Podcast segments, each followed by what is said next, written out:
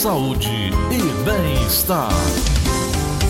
Estou aqui com o Dr. Valderi, amigo nosso, sempre a cada 15 dias conversando conosco sobre primeiros socorros, assim, muito claramente também. Mas hoje uma notícia me chegou agora há pouco de Belo Horizonte, Dr. Valderi. Um homem de 72 anos e, um, é, é, e uma cadeirante de 23 foram estuprados no asilo Casa Acolhendo, Casa Acolhendo Vidas em Belo Horizonte. Além deles, outras 76 pessoas foram vítimas de agressão e tortura. Onde é que eu quero chegar? Que conselhos você pode dar para uma pessoa que está em casa, que tem um familiar que necessariamente eh, tem que conviver agora em casas de abrigo? E aí você só tem tempo de ir lá a cada 15 dias.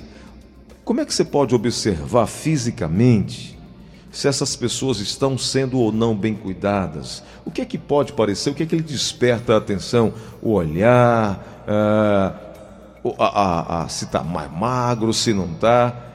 Tem como assim, é, é, é, pelo olhar, perceber que algo está errado? Bom dia, amigo doutor Valderi. Bom dia, bom dia, meu irmão. Bom dia a todos os ouvintes. É, essa é uma notícia estarrecedora. Muito triste, É né? demais. E assim, nessa hora você vê o quão ruim o ser humano pode ser, o Verdade. quão perverso é, pode ser. E você citou aí com um familiar que você não vai ter que passar 15 dias longe Isso. sem ter contato com ele. Isso. E tem alguns sinais que a gente pode ver: físicos uhum. e psicológicos. Os físicos, eles seriam mais fáceis de ser notados? É, assim, se você passa esse tempo, por motivos maiores não poderia ir até lá, observa o corpo do teu parente de um modo geral. Dá uma olhada nos braços, olha lesões nas nádegas, olha lesão é, pelo tórax, porque realmente elas acontecem. Muitas vezes elas são simétricas, muitas vezes elas têm o formato do objeto que o vitimou, né? É exato que, que ele foi vitimado. Marcas de, de queimadura de, de cigarro, marcas de, de queimaduras por ferro elétrico, né? Eu sou pediatra de formação e a gente tem vê isso em criança que é abusada, a criança é forçada a sentar, por exemplo, numa boca de fogão e aí você visualiza a tatuagem daquele objeto que vitimou a pessoa. Então, marca de, de bastão, como uma pancada com um pau, um ferro, é, queimadura por por cigarro, como eu falei, com objetos como ferro elétrico, como fogão, como brasa, que deixa lá aquela lesão arredondada, meio profunda, né? E parecida com um objeto que, que foi vitimado. E tem também marcas como algemação, corda, que deixa, corrói lá o punho da pessoa, né? Às vezes a pessoa faz com sufocação, marca dos dedos, vai lá no pescoço do indivíduo e aperta. Então você vê a marca ao redor do pescoço do, do paciente. Quem faz isso tenta esconder, claro. Então normalmente ele faz em zonas que o idoso ou a pessoa que está lá em vulnerabilidade não mostra. Então é importante que você faça essa investigação.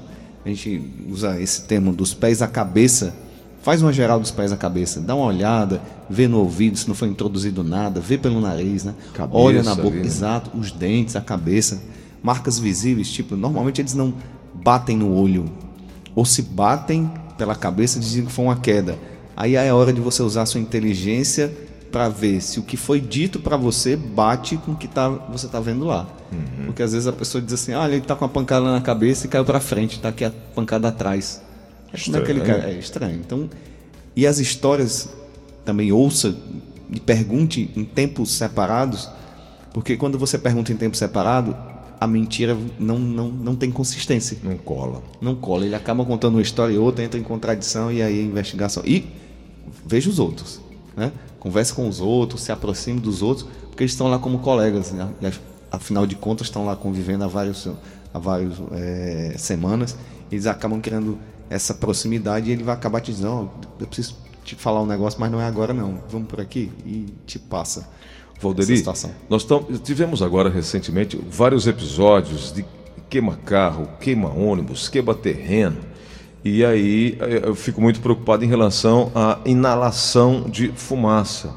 É, essa semana também um apartamento ali na Avenida Beira Mar uma tomada ocasionou um, um, um incêndio em uma das unidades. E aí muita gente reclamando é, de não saber o que fazer naquele momento que estava inalando bastante fumaça, aquela fumaça tóxica, aquela fumaça preta de equipamentos eletrônicos. O que é que tem que se fazer, principalmente com crianças, para, é, é, enfim, não ter um problema maior no caso da inalação dessas fumaças, hein, Valdemir? É uma, também uma lástima essa questão de, de, destruição de patrimônio, incêndio, né? E, e de lesionar pessoas dessa forma. Mas a questão da inalação da fumaça é bem importante. Primeiro, a gente tem que raciocinar não só com material tóxico, mas assim, você pode ter queimadura é, pela fumaça quente, por vapor, e a gente conversou isso uma vez, eu lembro, que é até mais destrutivo do que queimar a pessoa de forma geral. É você morre mais rápido. É, é queima. É. Se você queima a via aérea de alguém, a gente chama via aérea, né? Passagem do ar de dentro para fora, lá para o pulmão, para que ocorra a troca gasosa. Essa via aérea queimada, ela tem um monte de impedimento. Crianças e idosos são mais vulneráveis? Sim, sim, sim. Você pode criar um edema, um inchaço dessa via Olha aérea. Olha o tema que está aí. Fumaça versus saúde. Exato. Você pode ter uma, uma dependendo da intensidade, uma queimadura, né? uma lesão dessa mucosa, essa parte que é muito frágil, e ela acaba edemaciando, inchando, e aí você pode ficar sem respirar, até por, por asfixia mecânica mesmo, dependendo do grau. O ideal, se possível, né, abrir o máximo de janelas para que ventile, tire essa fumaça de lá. Obviamente, sair do ambiente o quanto antes. E se você puder usar alguma barreira física, de preferência um pouco úmida, né, para que você possa sair do ambiente de uma forma mais, mais segura, melhor. Porque além de você resfriar essa fumaça mais quente, você ainda consegue barrar é, os detritos que poderiam ser inalados por você. Mas de quanto antes, se você puder e não correr risco, também tem que raciocinar assim, porque às vezes você vai para cima de um local, tenta passar e aquele desaba, você acaba ficando pior. Então, se possível, sai do ambiente da forma mais segura possível, sai do ambiente para que você não passe mais tempo exposto àquele tipo de, de fumaça ou de, de calor que seja por vapor. Tem um prazo que você possa voltar aquele, por exemplo, aconteceu a, a, queima nesse apartamento, esse sinistro, e aí muita fumaça e tudo bem. Aí ocorreu hoje, o bombeiro foi lá, apagou e tal. Tem um tal do rescaldo que se chama, que é após o sinistro, mas a pessoa pode voltar a morar, a habitar aquela unidade com quanto tempo é recomendado?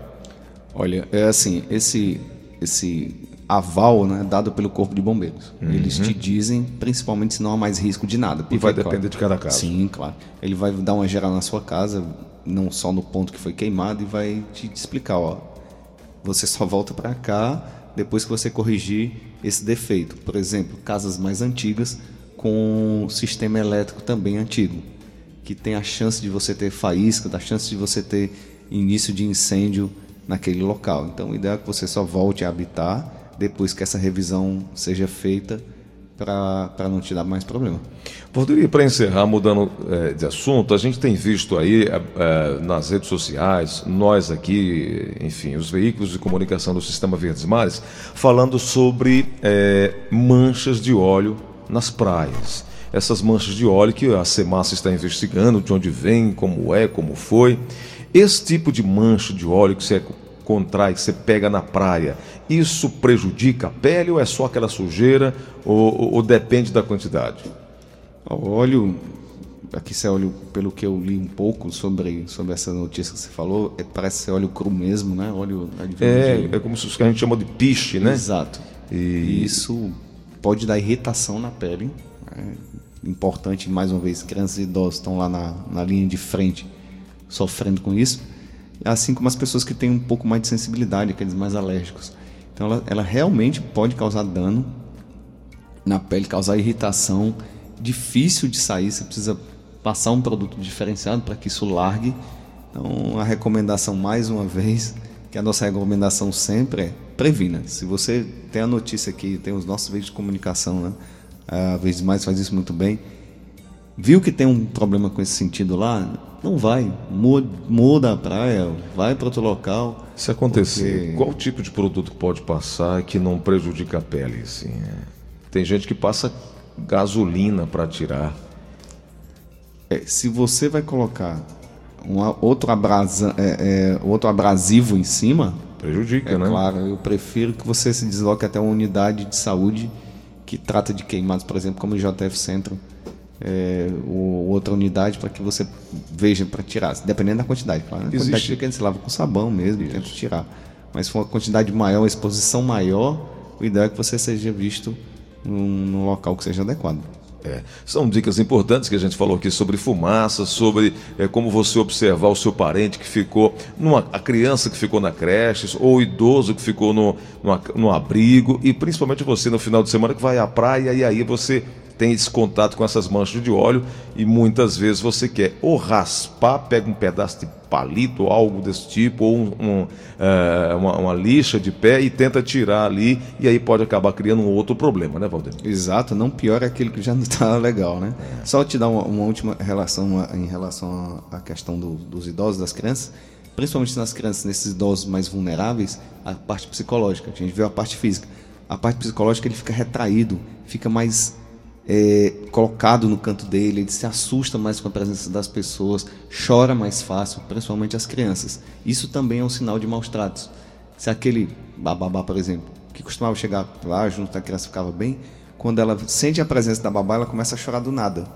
então é isso um é um dos sinais que você deve realmente prestar atenção e se policiar para ficar sempre vendo. O doutor Valderi costuma também fazer palestras de alerta para empresas, para condomínios, para grupos, para associações, prevenindo os primeiros, dando atenção aos primeiros socorros. E aí você que está acompanhando a gente em casa, se quiser convidá-lo, qual o seu contato, doutor Valderi? É 99985 6619. 99985 6619. Ótimo, muito obrigado. Pode falar, pode, pode divulgar. É, só um, aqui um, na realidade é um convite para vocês. A gente vai ter um evento agora, no, que é outra, outra das minhas paixões, que é o Krav Maga. A gente vai ter uma, um evento, um seminário de defesa contra ameaça com, e ataque com facas. Vem o mestre do Rio de Janeiro, agora dia 27 de outubro.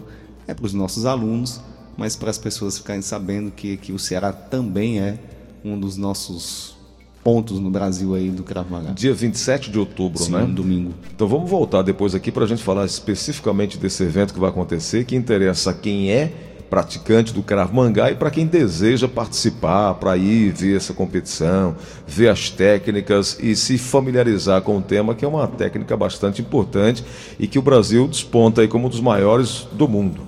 Valderi, obrigado, grande abraço, viu? Meu irmão, um grande abraço, bom final de semana e nos, possamos nos divertir sempre com aquela pensamento do outro dia e que possamos fazer isso por muito tempo. Maravilha.